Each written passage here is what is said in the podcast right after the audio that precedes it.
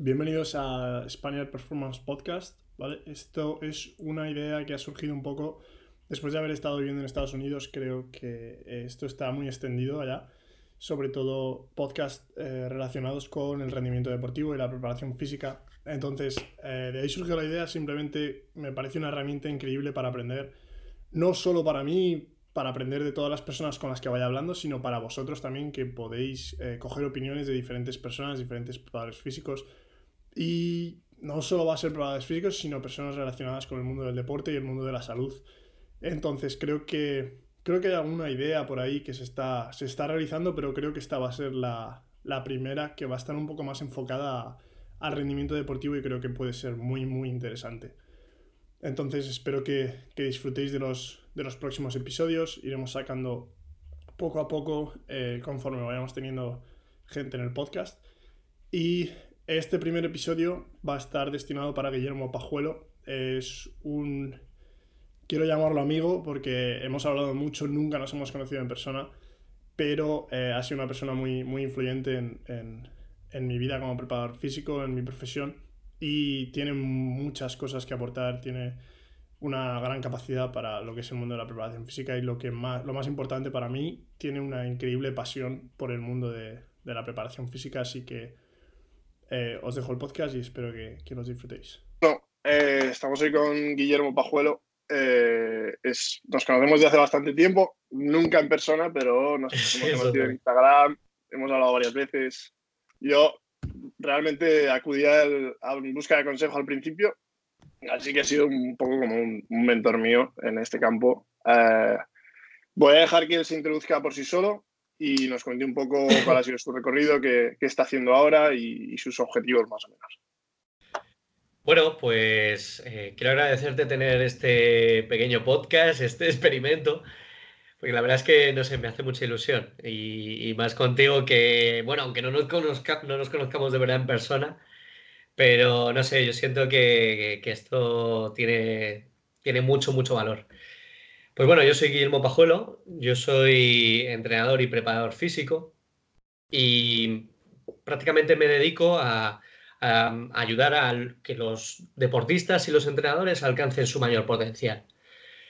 La forma que tengo de hacerlo pues es la preparación física, es el entrenamiento y es compartir los conocimientos que yo he ido adquiriendo en mi vida profesional. Entonces, eh, bueno, cuento un poquito mi recorrido. Yo empecé, empecé a hacer atletismo hace, no lo sé, eh, ocho, años más o menos, no, no, recuerdo. Y allí es cuando me empecé a interesar por, por de verdad qué es, qué es, lo que significa entrenar. Um, hacer atletismo no era solo correr, eh, hacer atletismo era bajar y calentar. hostia, ¿qué era calentar? Era bajar y hacer fuerza un chaval con 17 años, lo que sea, y que empezaba a hacer sentadillas. Era, para mí era un, un choque. Eh, siempre me gustó mucho la educación física y todo esto. Entonces decidí meterme a TAFA. Hice, hice dos años y que, que, fueron para mí los más enriquecedores, sin duda, de, de mi carrera. Además de ser los primeros, gracias a uno de mis profesores, Carlos Álvarez Sanemeterio, que, vamos, el tío es increíble, pues fue cuando, cuando me empecé a meter en todo esto del entrenamiento. Eh, después yo empecé con INEF, con el grado universitario, y, bueno, pues justo hasta ahora que estoy terminando mi trabajo de fin de grado. Entre tanto, pues yo he tenido bastantes curros, atletas y tal, y yo creo que lo más reseñable, que es en lo que yo más he crecido, ha sido como preparador físico en, en, en el club de atletismo Fuenlabrada con los velocistas.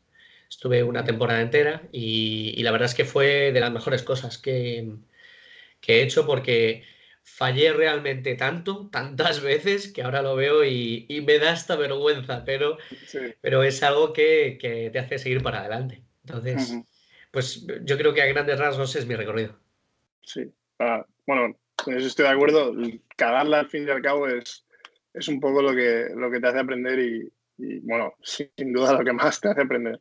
Es, sin duda. La he cagado tantas veces que soy un experto en la gestión eso del error y, y, es, Eh, aparte, aparte es muy divertido porque no, no, es que yo experimente con los demás, sino que he experimentado conmigo y sé lo que significa el sobreentrenamiento, sé lo que significa un montón de cosas que, es, al final es lo que tenemos que saber. Sí. Así que... Sí, no, además, una de las cosas yo creo que además me pasa a mí, cada vez me pasa un poco menos, pero yo creo que a muchas personas, muchos entrenadores, incluso deportistas o personas que van al gimnasio, les da miedo eso de, estoy haciendo este trabajo, estoy haciendo este entrenamiento, pero no sé si es adecuado, no sé si, si me va a llevar a donde estoy, pero realmente es, es la única y la mejor manera de saber si es lo que funciona o no. Pruebas, erras y, te recuperas y pruebas algo nuevo a ver, a ver cómo funciona. Sí, sí, sí, sí. ¿Qué pasa? Que, bueno, ya nos metemos en, en, eso de los métodos de entrenamiento. Cuantas más cosas conozcas y más experto seas en ellas, menos capacidad de. menos, menos error vas a tener. Estás acotando el error. Si mm. yo conozco tan solo un método de entrenamiento, estoy evocado a que ese método de entrenamiento puede funcionar o no puede funcionar. Tienes al final un 50%. Si yo conozco 30 métodos de entrenamiento y, conozco qué es lo que em, lo que me va a reportar, qué es lo que voy a gastar, qué es lo que, eh, lo que me estoy arriesgando. Al final, el error lo estás acotando. No te voy a decir al 100%, porque es imposible, porque esto son demasiadas variables, pero estás acotando al máximo. Y eso es lo más importante. Sí, sí, sí. O sea, que, no, que si estáis probando cosas, no, que no haya miedo a, probar, a cagarla una y otra vez, y que vais a aprender muchísimo. Exacto, exacto.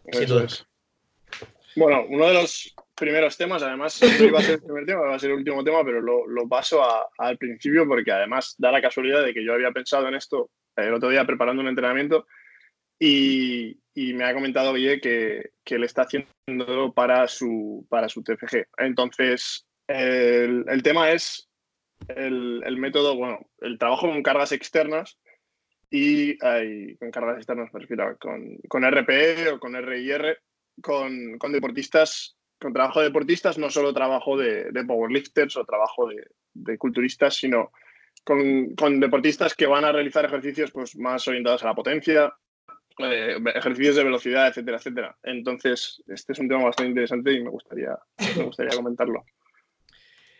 Pues, pues sí, mira, te cuento de, os cuento de qué va, de qué va a ir mi TFG. Voy a comprobar cómo perciben la carga externa atletas de velocidad. Es decir, si yo les pido que vayan al 100%, ellos van a ir a un tiempo determinado y obviamente ese va a ser el 100%. A no ser que no hayan calentado bien y otro 100%, es decir, un tiempo menor, sea ese, la, la, mayor velocidad posible. Es decir, si lo podemos llamar el 100% o lo podemos llamar el RP 10 la intensidad máxima. ¿Realmente tenemos que entrenar al máximo siempre? No, no, porque eh, sería absolutamente insostenible. Eso que nos lleva a que tenemos que entrenar muchas veces en velocidades submáximas, es decir, intensidades que no sean 10, que no sean el 100%. ¿Esto es posible? Bueno, pues eso es lo que me estoy planteando en mi, en mi trabajo de fin de grado, porque muchas veces en velocidad no puedes gestionar eso, no puedes ir a un RPE 8, a un 80%. No lo puedes hacer porque la gestión de esa carrera es muy difícil, es muy difícil. Entonces, sí que se podría hacer, por ejemplo, en, fuerza, porque en fuerza se ha medido muchísimo, en fuerza se ha estudiado y, y realmente es algo mucho más acotable. Si mi carga máxima es 100, yo sé que 100 es, obviamente el 100%, si yo hago una regla de 3, el 80% va a ser 8. Ese es lo que, lo que se hacía antes. Bueno, viendo que, nos podemos ir a escalas RP, 8 quizá no sean 80 kilos. Y 8, en función de tus características, igual son 88 eh, kilos. Y eso es un RP8 para ti. ¿Qué ocurre? Que nos lleva también al RIR. El RIR serían las eh, reps in reserve, eh, repeticiones en reserva. Eso, eh, dos repeticiones en reserva, pues le podemos meter más kilos y tener dos en reserva, le podemos meter menos kilos y tener más en reserva, pero que siga siendo una, un RPE8. Exacto. Entonces, aún siendo muy difícil en fuerza, se puede hacer y me parece una herramienta muy, muy, muy buena. Lo que estamos por comprobar es si en carrera se puede. Eh, para mí, para mí, lo que yo estoy viendo es que no. No. Eso es. Y sobre todo, eh, porque lo estoy viendo con atletas muy, muy experimentados. En atletas que llevan más de 5, 6, 7 años, no logran, eh, no logran ajustarse a una carga concreta de entrenamiento. Entonces, veremos los resultados, pero de momento Es que además yo soy de la, misma opinión, sobre todo porque yo creo que tenemos la mayoría de deportistas que, con los que se trabaja, yo en, mi caso en baloncesto, eh, cuando se trata del gimnasio, de ir al gimnasio, eh, los, estos deportistas llevan entre cero y medio o un año haciendo ese trabajo porque principalmente vienen a ti porque nunca lo han hecho y creen que va a ser beneficioso para ellos. Entonces, si con deportistas expertos, como estás diciendo tú, como, como es, por ejemplo, en Malate, eh, chica de, de, alterofilia que tú entrenas, supongo que, que estarás probándolo de alguna manera. Sí. Eh, yo cojo a un chico de baloncesto que, que, que, no ha realizado gimnasio nunca y le pongo un RP8 y no sabe por dónde le da el aire. Ahora mismo tengo a, a, dos chicos haciendo entrenamientos online eh, fuera de España y, yo les he puesto algún RPR para, un RPE para comprobar y, es imposible. Dicen, oye, no encuentro el peso realmente que, tengo que hacer, no sé si lo estoy haciendo suficientemente pesado, suficientemente eh, a alta velocidad o algo parecido. Entonces, andan perdidos, es muy difícil hacerles entender eh, cuál es el, el, RPE. Incluso yo mismo no, no sabría exactamente decirles cuál es la carga que deberían estar manejando. Por lo tanto, es algo muy, muy subjetivo y muy difícil de, valorar. Eh, es, muy difícil, es muy difícil. Y eh, yo mismo digo, venga, voy a entrenar y... Eh, en función de qué sea, no te, no te sé decir el RP, no, no te sé decir. Sí que es verdad que la variable más importante que tenemos en el entrenamiento es la intensidad. Uh, más, más incluso que el volumen.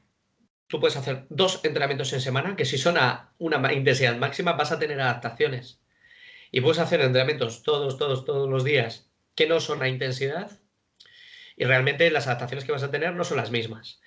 No solo eh, fisiológicas, sino también eh, de coco, eh, neurales, etcétera, etcétera, etcétera. Entonces, por ejemplo, con Emma o con, Aitor, que son atletas muy, muy, muy experimentados, ellos sí conocen em, cuál es su intensidad máxima. Si yo le digo a Emma, vamos a hacer una sentadilla al RPE 10, va a decir, va, a calcular medio segundo en su cabeza y va a decir estos kilos. Lo sabe perfectamente. ¿Qué ocurre? Que Emma ha fallado muchas sentadillas en su vida ha, fallado con 115, ha fallado con 112, ah, es 110. 110 sabe lo que significa. ¿Qué ocurre? Que nosotros realmente hasta ahora no hemos entrenado la percepción, lo que significa XRP o X intensidad. Eso es lo difícil, de verdad. Lo difícil es eh, tú ver una carga, ver a la velocidad que se, se está desplazando, cómo está sufriendo esa persona y decirle, eso significa un RPE 9, porque ahí te faltan 5 kilos. Si le metes 5 kilos más, ahí vas a ir al, 10. Si le metes 11 kilos, has fallado. Has fallado. Entonces, realmente en novatos es muy difícil porque esta, esta gestión aún no la tienen y es normal. Somos nosotros los que tenemos que decidir si enseñamos RPE, que para mí sí, sin duda, o no lo hacemos. Y tenemos otro tipo de estrategias para, gestionarlo. Porque, ¿qué, otras estrategias utilizarías tú? ¿Qué otras maneras de, determinar las cargas utilizarías o utilizas tú? Bueno, otra estrategia y que se está viendo ahora es la, metodología por velocidad de ejecución, que para mí realmente es una buena estrategia, pero que, tiene muchas carencias. Entonces, si, si tú realmente estás viendo velocidad, debería complementarse, o viceversa, con el RP. Entonces, mover una sentadilla a 0,40, eh, no solo tienes que saber que se está moviendo a 0,40, sino que tiene que ser un RPE de 8, un RPE de 8 y medio, o lo que sea. Son las estrategias que, yo suelo, suelo, utilizar. Eso, eh, esto si estamos hablando de rendimiento deportivo, si estamos hablando de, de si lo podemos llamar estética, nada, al RIR. RIR, sin duda. A saco. A saco. A saco. A saco y entre, entre 6 y 12 repeticiones y ahí nos vamos a mover en un RIR 3, 2, 1 o 0. O 0 directamente. Eso es. Porque, bueno, una de las cosas que yo encuentro sobre todo es eh, el entrenamiento basado en velocidad, que a mí me encanta, lo he probado y creo que sencillamente es lo mejor que hay.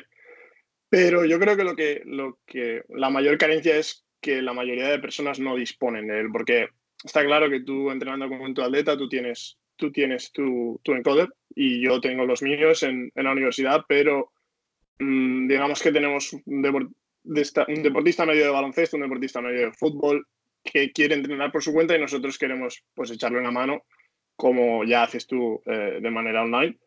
¿Cómo, cómo aproximaríamos ahí el destinar las cargas. Yo personalmente utilizo porcentajes, ha sido, es la manera más sencilla de hacerlo, eh, pero sí que me gustaría saber un poco qué, qué piensas tú de eso. Los porcentajes se están demonizando mucho, pero realmente son muy positivos, porque te establecen una carga, donde obviamente esa carga va, tú, tú la vas a gestionar, tú vas a bailar por encima o por abajo. Y me parece una buena solución. ¿Qué ocurre? Que obviamente tiene, tiene sus cosas, ya todos las sabemos.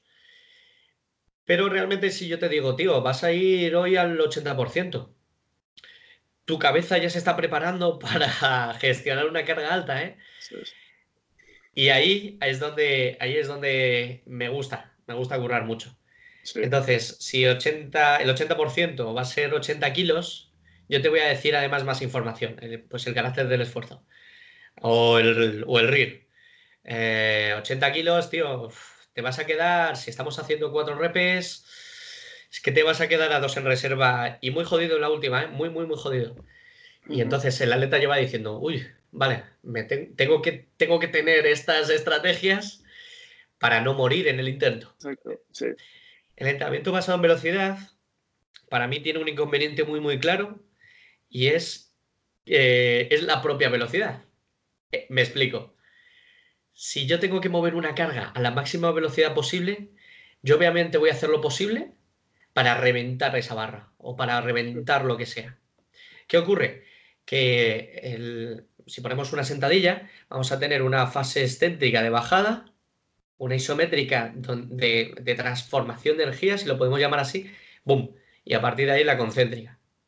¿Qué pasa? Que el encoder solo te está midiendo la concéntrica no te está midiendo la gestión excéntrica-excéntrica, e, excéntrica-concéntrica. Entonces, mucha gente lo que hace es, me tiro y ya saldré de ahí. Y muchas veces la velocidad viene condicionada de cuánto estable vas a ser. Cuanto más estable seas ante cualquier carga, más fuerza vas a poder generar y por tanto más velocidad. ¿Qué pasa? Que en los estudios eh, obviamente es muy difícil decir, vale, pues es que eh, esta persona es muy, muy estable y por tanto es muy fuerte y por tanto puede generar mucha potencia. ¿Qué pasa? Que eso no se mide, eso no se mide. Entonces, yo realmente me preocupo más en hacer primero un atleta que tenga una estabilidad enorme para que de ahí pueda generar fuerza. Y después ya la generaremos rápido porque seguro que se va a generar rápido. Eso es. Vale, perfecto. Bueno, pues yo creo que hemos cubierto bastante. Oh, sí, sí. Eh, vamos a pasar al tema, yo creo que más interesante para mí y para yo también, que hablamos ayer que, era un tema que, nos gustaba mucho y yo creo que tenemos, tenemos opiniones diferentes, pero, pero ahí, está, ahí está la gracia, ¿no? Hablar un poco de, de la opinión que tiene cada uno, sacar ideas en claro y al final la preparación física son diferentes maneras de, hacer las cosas. Sí. Eh, bueno, el, tema simplemente es la modificación de, en patrones de, movimiento en, deportistas experimentados. Ya no estamos hablando de, deportistas novatos o que están empezando no solo en el gimnasio, sino también en su deporte. Eh, simplemente el cómo ves tú el modificar estos patrones que podríamos considerar erróneos o, ineficientes en, deportistas. Eh, en tu caso, más, más de velocidad, porque son aquellos que has trabajado con, más de ellos. Eh, yo trataré un poco los deportistas de básquet también, porque es lo que más conozco, pero bueno, al final eh, todos son deportistas, así que vamos a ver un poco qué, cuál es tu opinión. Pues obviamente novatos está claro. Novatos tú les vas a enseñar primero a cómo moverse, y después una técnica determinada, que sería la deportiva. ¿Qué pasa? Que en expertos eh, vamos a remontarnos a, cómo han aprendido. Eh, cualquiera de nosotros se va a un, eh, club de lo que sea, de golf, de alterofilia, de tenis, de lo que sea, ¿y qué es lo que le van a enseñar? Obviamente le van a enseñar a cómo coger una raqueta, a cómo se coge una barra y a partir de ahí la técnica específica.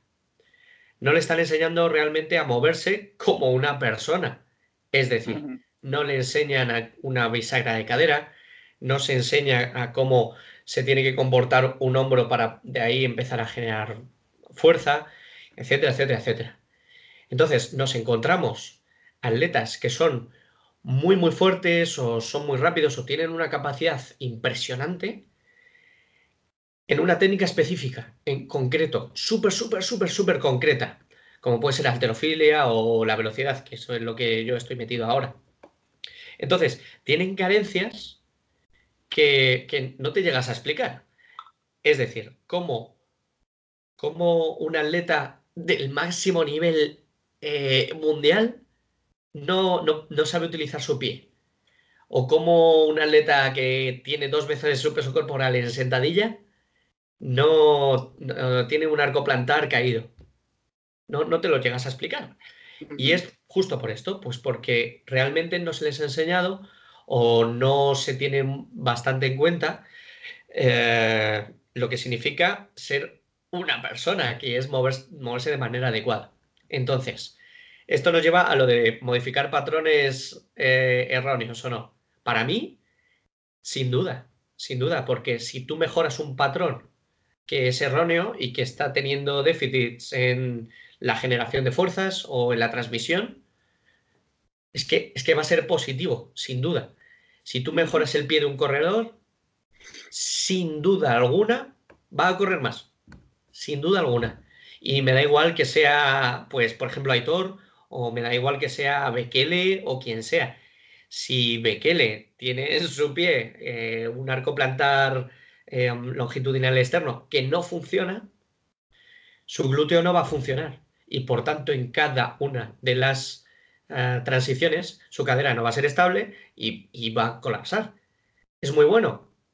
Sí, Bekele ya es buenísimo, pero imagínate lo que le queda por mejorar. Sin duda, para mí hay que encontrar estas pequeñas cosas, porque suelen ser muy pequeñas. A grandes rasgos tú los ves y, no, parece que tengan nada. Pero eh, si encuentras estas pequeñas cosas y las tocas, de repente van a, van a explotar. O sea, es, impresionante. Y voy a contar una pequeña anécdota con Aitor Eco, y es que eh, él no había utilizado el meñique del pie nunca, nunca, nunca. Porque, bueno, no se tiene en cuenta. Eh, hicimos una sesión de control, eh, de control motor, de, concienciación de, la pisada, etcétera, etcétera. Y luego hicimos salidas. En la tercera salida, creo que fue en la que ya pudo apoyar directamente el meñique y el quinto meta, en esa salida casi se cae de boca.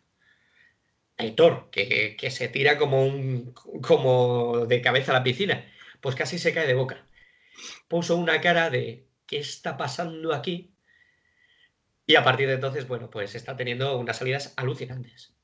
Entonces, hemos modificado un patrón motor súper específico y que tiene ya arraigado em, durante años, años y años, que con una pequeña modificación ya se ve más que potenciada.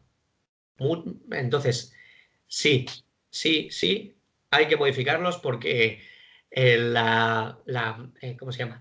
El potencial que van a alcanzar es muchísimo, muchísimo mayor. Vale. Bueno, la verdad es que no me esperaba todas las argumentaciones que ha dado Guille y la verdad es que estoy de acuerdo.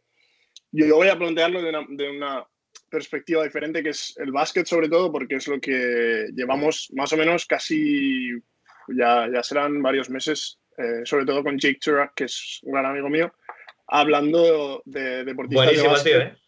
Muy, muy bueno.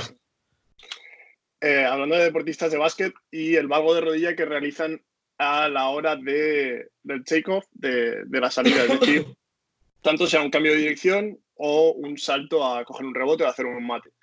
Entonces, en muchísimos, muchísimos NBA se observa que tienen un, un valgo, de, un valgo de rodilla exagerado y, y que les, les, ocurre cada vez que van a, a realizar un salto y, y, lo utilizan un poco para, para aumentar esa verticalidad. Entonces, cuando, cuando estos jugadores vienen en velocidad y quieren saltar a hacer un mate de la manera más explosiva posible para ellos, eh, ellos utilizan un pie de anclaje para parar esa fuerza horizontal y convertirlo eh, realmente en una fuerza vertical. Entonces, eh, una de las cosas que más están discutiendo ahora en muchos probadores físicos en División 1, corrigiendo estos patrones porque se consideran erróneos. Es decir, este, este valgo de rodilla no hay que hacerlo porque no, no ya porque vaya, el salto vaya a ser mejor o peor, sino por el riesgo de lesión del ligamento cruzado, que es, que es básicamente en básquet uno de los, de los mayores problemas ahora mismo. Entonces, eh, yo creo que el problema que yo veo es que un deportista, digamos, de. Y voy a poner un deportista de 19 años, eh, que tengo en mi universidad yo, eh, 36 pulgadas de salto vertical, no sé cuánto sería, son centímetros. Bueno, ya lo sacaremos. Eh, este mismo deportista lo que hace, tiene un valgo de rodilla exageradísimo, pero de los más exagerados que he visto. Eh, ¿Has dicho 36 pulgadas? 36 pulgadas. Pues son 91 centímetros. 91 centímetros que no está mal. Eh, no está nada mal. Bueno, el tío pone la, cabeza por encima del aro, es espectacular. Y, tiene este, este patrón nunca, 20, 22 años, perdón, en este caso, se gradúa el año que viene. Eh, hace unos mates espectaculares, nunca ha tenido un problema de rodilla, tobillo, cadera. Nunca lo ha tenido. Y esto es uno de los primeros factores al un deportista que tú, que tú miras qué lesiones ha tenido, molestias, algún problema. Ninguno. Lo máximo que ha tenido esta temporada ha sido un dolor de cabeza y le pega bien al ibuprofeno. Eh, entonces yo, una de las cosas que hablaba con Jake, con, con el preparador de que yo trabajo en, en Lincoln, es deberíamos cambiar este patrón después de tantos años él realizándolo desde joven. Eh, yo creo que nuestro cuerpo es muy inteligente a la hora de, de adaptarse a, a, cosas que hemos estado haciendo durante mucho tiempo, como por ejemplo el tejido ligamentoso, el tejido conjuntivo, se adapta a ese movimiento y puede que incluso se haga más fuerte en esa zona y de esa manera. Al haberlo realizado durante tantos años, durante tanto tiempo, se ha hecho más fuerte en, ese, en esa postura, digamos, y no solo consigue producir mayores fuerzas, sino que consigue ser más estable con contacto o, en cualquier situación eh, inesperada que, que, se produce en un partido. Entonces, sacamos la conclusión un poco de que, de que esto puede que no sea beneficioso para el atleta. Y luego, una cosa bastante interesante que me comentó, que me comentó antes de ayer Jake, esto lo comentamos en español, para que no se sepa en inglés, porque si no, a Jake le cortan el cuello. Eh, hay, un, hay un método del RPR que, que lo que se lo que se intenta es modificar un poco eh, patrones de, de, musculatura que puede estar dormida, digamos, y no activada. Entonces, varios deportistas en una universidad de Estados Unidos se les realizó esto y después, nada más en el mismo entrenamiento, tuvieron eh, eh, lesiones de ligamento cruzado. Entonces, esta persona lo que dijo es, realmente me vale la pena hacerlo en mis deportistas y que luego al haber cambiado uno de esos patrones pueda suceder una lesión. Eh, claro, estos son dos casos aislados que, que, han pasado y él se lo ha preguntado porque realmente él está, tiene un trabajo y tiene que, tiene que cuidar de sus deportistas y tiene que ver, ¿me vale la pena para un, pequeño plus de, rendimiento que puedo darles a muchos de mis deportistas que dos se me lesionen porque su cuerpo no está acostumbrado a, estos patrones. Entonces, esa es, esa es, la pregunta. Yo realmente no tengo una respuesta porque yo no he trabajado suficientemente tiempo como para ver si estos cambios son beneficiosos o no, pero, pero sí que creo que, que el cuerpo es muy inteligente, nuestro cuerpo es muy inteligente y al final se hace muy fuerte en, en las zonas que nosotros pensamos que son más débiles. Entonces, esa es mi idea un poco, sobre todo del valgo, que es lo que más hemos estudiado. Yo creo que lo que ha comentado Guille es diferente porque es un pequeño cambio en, en la manera de, de, la salida, por ejemplo, y que puede provocar unos, una mejora de, del rendimiento tan grande como, como nos ha comentado en este caso. No es tanto una mejora del rendimiento, sino mantener al deportista sano. Es decir, mantener un patrón para que siga sano o cambiarlo para que esté más sano, digamos, y, tenga menos riesgo de lesión. Pues, pues mira, eh, me remonto a lo de antes. Quizás a ese chico de 22 años mm, no se le ha enseñado a saltar desde pequeño.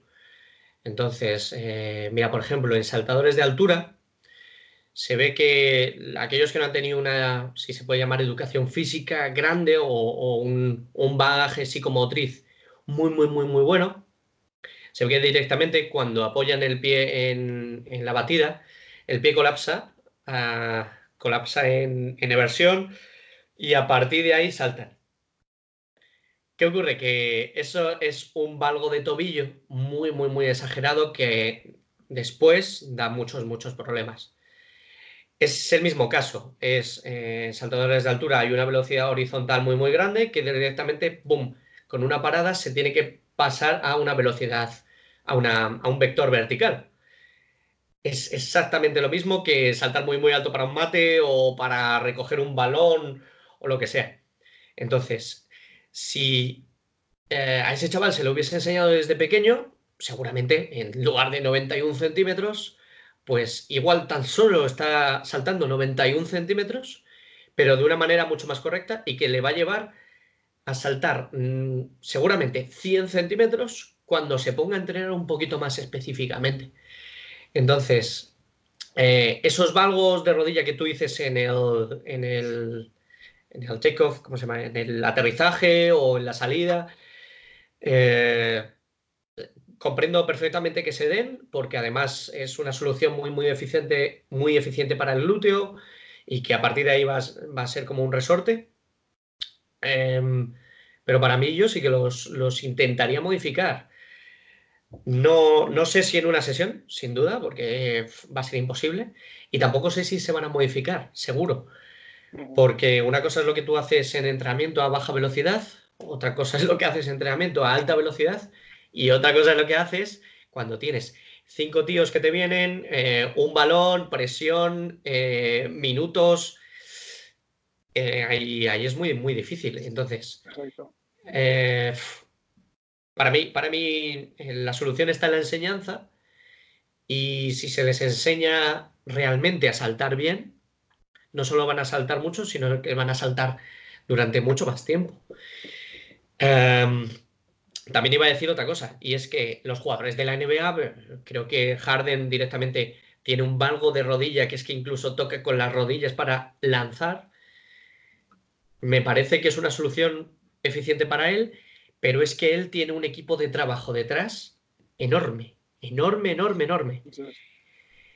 Los demás no. Entonces, ¿hay que copiar a Harden? Para mí no, sobre todo porque Harden tiene unos medios y los demás no tenemos esos medios. Entonces, eh, bueno, creo que he contestado. Eh, supongo, supongo que, nosotros mismos lo tenemos que valorar y tenemos que decir qué es lo que elegimos y el por qué. Así que me parece una buena solución. Sobre todo, además, estamos hablando de jugadores NBA, que es otra cosa que ahora estamos hablando de un tío que vale millones, si no casi billones. Eh, entonces, claro, como preparador físico de James Harden o cualquier persona que trabaje con él va a decir, le cambio esto y si se jode. Es que, claro, no, no puedes jugar con una persona de, ese nivel. Yo creo que, que, no se puede jugar tanto a ver qué pasa, porque, claro, una lesión a ese, tío le, cuesta la vida. Entonces, yo creo que es, completamente diferente con, deportistas más jóvenes que, que está claro. Guille tiene una opinión mucho más establecida. Yo todavía no la tengo. La verdad es que estoy haciendo estas cosas para, para poder formármela un poco. Qué bueno. Pero está claro que hay, que hay que ver hay que ver un poco lo que pasa, lo que sucede y, cómo responden los jugadores a, a, estos estímulos y a estos cambios. Quizá el baloncesto es, una, es un deporte tan, tan, tan, tan abierto que obviamente buscar soluciones es mucho más complicado. Pero mira, vamos a irnos directamente al caso de un ciclista. Ciclista, dos piernas. En la pierna izquierda eh, está generando un 45% de, de las pedaladas que hace. Y con la pierna derecha, el 55%.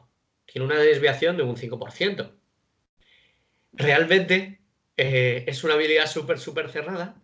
Si le mejoras el 5% de la pierna mala, mm, estás generando un 10% de mejora. En cada una de las pedaladas, ¿eh? en cada uno de los ciclos. Eso sería, sería espectacular. Claro, pero, eh, pero resulta que ese ciclista es el campeón del mundo. Para mí está claro. Sí, pero si es que, si es que va a ser clarísimo, clarísimo, clarísimo. Obviamente esto es una habilidad muy, muy cerrada y que se presupone muy, muy fácil. Habría que pensar si el campeón del mundo puede cambiar esa pedalada. Pero, pero vamos, esto es tan solo conjetural y creo que tanto tu trabajo como mi trabajo, eh, como el de un montón de gente, es el que va a hablar y, y yo creo que estamos en el camino. Si estamos discutiendo de esto, sin duda es el camino. Exacto. Y al final es, es, lo que se trata de hacer, porque yo creo que, que es lo que hace falta, ¿no? No es ver estudios y leer y tal, eso al final no, no cambia nada, es, es, es, hablar con otra persona, contrastar diferentes opiniones y ver las experiencias que cada uno ha tenido y a partir de ahí sacar un poco eh, conclusiones de estos temas que al final, como todos los temas que hay en preparación física, ninguno va a ser absoluto porque a cada persona eh, le va a aplicar de una manera diferente ese es el máximo problema que tenemos, pero, pero que por eso tenemos el trabajo que tenemos. Sí, y es súper bonito. Exacto. Eh, bueno, llevamos ya 36 minutos, queríamos hacerlo 40 minutos, pero vamos a... la última pregunta que sí que quiero hacer, esto va a ser no va a ser tan técnico, y es una pregunta que voy a ir haciendo un poco a todas las personas que entrevistemos, es ¿qué opinas un poco de la preparación física en España porque no, ya, ya no, no, es una crítica, sino críticas constructivas que lo que quiero sacar es, es, lo mejor de cada uno y ver qué opiniones tenemos cada uno, a ver si podemos poco a poco aportar un granito de arena cada persona y, y hacer en España eh, la mejor preparación física posible y sobre todo hacerlo una cultura, ¿no? Como es en Estados Unidos y como es en otros países, hacer una cultura de la preparación física de que los deportistas entiendan que, pues, que les puede cambiar la manera de, de practicar el deporte que, que, realizan. Pues, pues mira, me encantaría saber lo que realmente hay en Estados Unidos, porque sí que es verdad que desde fuera vemos una cosa, y es que ellos mismos lo, tienen una importancia enorme, enorme, enorme, enorme. Por aquí en España, para mí, em, lo, que, lo que prima es terminar o, o ejecutar de verdad el entrenamiento técnico. Mm, por un, pongo un ejemplo, estás en baloncesto y tú tienes una sesión de 30 minutos de baloncesto. Es lo importante el baloncesto, porque al final es lo que me va a hacer meter puntitos y me va a hacer eh, crecer. Si tengo 40 minutos de sesión, esos 10 minutos mm, es, que, es que van a ser para calentar para esa media hora. Eh, bueno, pero es que el cambio de paradigma para mí es importante. Y es que si tú realmente utilizas, en lugar de esos 10 minutos, 15 o 20 minutos de la sesión, esos 30 minutos, que se ven un poco reducidos, sí, van a ser de una calidad mucho, mucho mayor. Para mí la preparación física no ha entrado de verdad, porque realmente los preparadores físicos aún no tenemos la calidad suficiente como para, para tener poder. Entonces, eh, si alguien que no tiene realmente poder de decisión o capacidad para hacer un gran trabajo está en un equipo o con un atleta y va a hacer un trabajo mediocre, obviamente, ¿qué va a decir el entrenador? Este trabajo me lo quito porque no me va a reportar mucho. Entonces, para mí la culpa, no sé si llamarlo la culpa, pero para mí eh, el error está ahí, en que muchos de los que estamos trabajando por aquí y esas cosas no, no tenemos la calidad suficiente. Y seguramente en Estados Unidos sí, porque se ha inculcado eso desde hace unos años más. Sí, bueno, yo creo que se ha, se ha creado una cultura, luego el deporte fútbol americano yo creo que ha creado, ha creado esa estampa, esa cultura de, de, la preparación física. Es más, eh, la mayoría de universidades tú ves, la mayoría del, dinero se destina a, la preparación física para fútbol. Ellos tienen un staff de 5 o 6 personas para el equipo de fútbol y luego tienen un staff de 5 o 6 para el resto de equipos. Entonces, claro, eh, al final el fútbol es, el deporte de, gimnasio, digamos, que, que, ellos mismos se han criado en el gimnasio porque para jugar fútbol eh, crean deportistas más grandes, más fuertes y que al final necesitan tener esa capacidad de contacto que el resto de deportes no, no necesitan tanto. Pero, pero sí que es verdad que, que en Estados Unidos yo creo que uh, te puedes encontrar de todo, te lo digo por, la experiencia, te puedes encontrar auténticos eh, zoquetes pero está claro que hay, que hay personas muy cultas y muy, y muy inteligentes que han hecho mucho por ello. Y como has dicho tú, la responsabilidad al final cae en nosotros en, en aprender lo máximo posible, en, en, en, difundir lo máximo posible y en, y en hacer que la, la, gente poco a poco vaya, vaya confiando un poco más en la preparación física. Pues estoy muy de acuerdo, estoy muy de acuerdo. Ojalá nosotros tuviéramos por aquí algo, algo parecido al fútbol americano para que realmente sea, sea preparación física. Y mira, otra pequeña cosa que me he encontrado y es que yo ahora mismo estoy muy, muy metido en, en atletismo y en alterofilia. ¿Qué ocurre? Que en estos dos deportes la preparación física eh, ya supone el mismo deporte.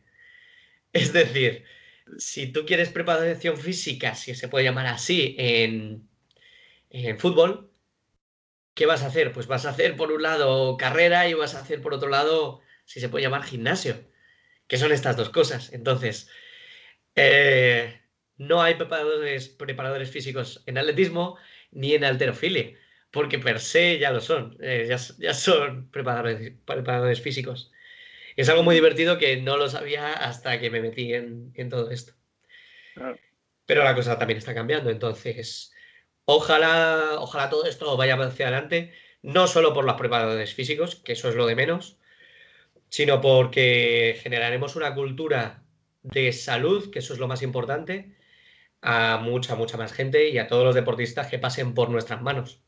Eso es. Que al final también el, aumentar la preparación física en deportistas lo que va a aumentar es personas que quieran meterse a ese entrenamiento personal, a ese trabajo de fuerza, incluso personas simplemente por el, por el objetivo de salud, que yo creo que es el más importante al final de, de las ciencias del ejercicio. Sin duda. Que, Sin duda.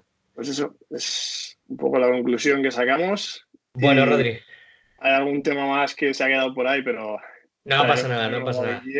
Lo dejamos para otra. De nuevo. Así que bueno, muchas gracias por estar aquí. Muchas gracias a ti. En el siguiente podcast que hagamos. Muchas gracias a ti por esta oportunidad porque realmente a mí me encanta hablar de todo esto, sin duda. Creo que se nota. A ti también. Y, y hostia, espero conocerte de verdad en persona algún día y que sea pronto porque creo que nos, nos podemos aportar mucho. Sí, a ver si, a ver si puede pasar dentro de poco. Bueno, bueno pues un gran abrazo a todos. Muchas gracias. Venga, hasta luego.